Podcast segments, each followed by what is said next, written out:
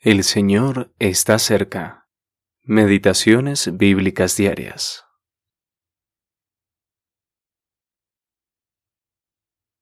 Jehová habló a Moisés diciendo, Habla a los hijos de Israel y diles que se hagan franjas en los bordes de sus vestidos, por sus generaciones, y pongan en cada franja de los bordes un cordón de azul Números capítulo 15 versículos 37 y 38. El cordón de azul, distintivo de un ciudadano celestial.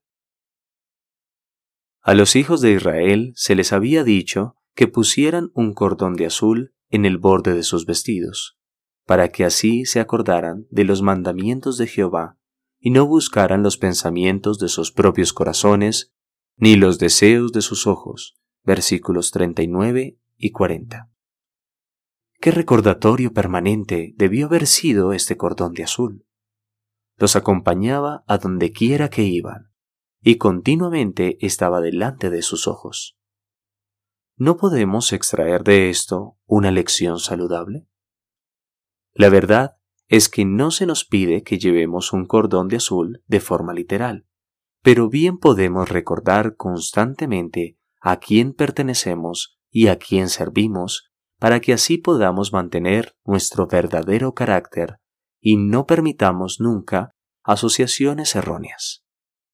Actualmente hay una necesidad urgente de este cordón, ya que estamos experimentando una época de gran descuido espiritual, mundanalidad y acomodamiento individual al espíritu de este mundo.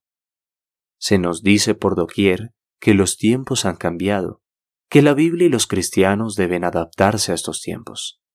Necesitamos más que nunca que la palabra de Dios sea la que nos gobierne. El azul representa lo que es celestial, de manera que este cordón de azul tipifica la verdad del andar celestial del cristiano. Los cristianos pertenecen al cielo, y es necesario que exhiban un andar celestial debemos recordar que no somos de este mundo, así como Cristo no era del mundo. El Señor Jesús mencionó esto dos veces en su oración al Padre en Juan capítulo 17. Si lleváramos con nosotros lo que implica este cordón de azul, a saber, nuestro llamamiento y carácter celestial, entonces prestaríamos más atención a los lugares que frecuentamos y las asociaciones en las que entramos. Es el hecho de tener esta disposición de espíritu lo que nos conduce a la santidad práctica.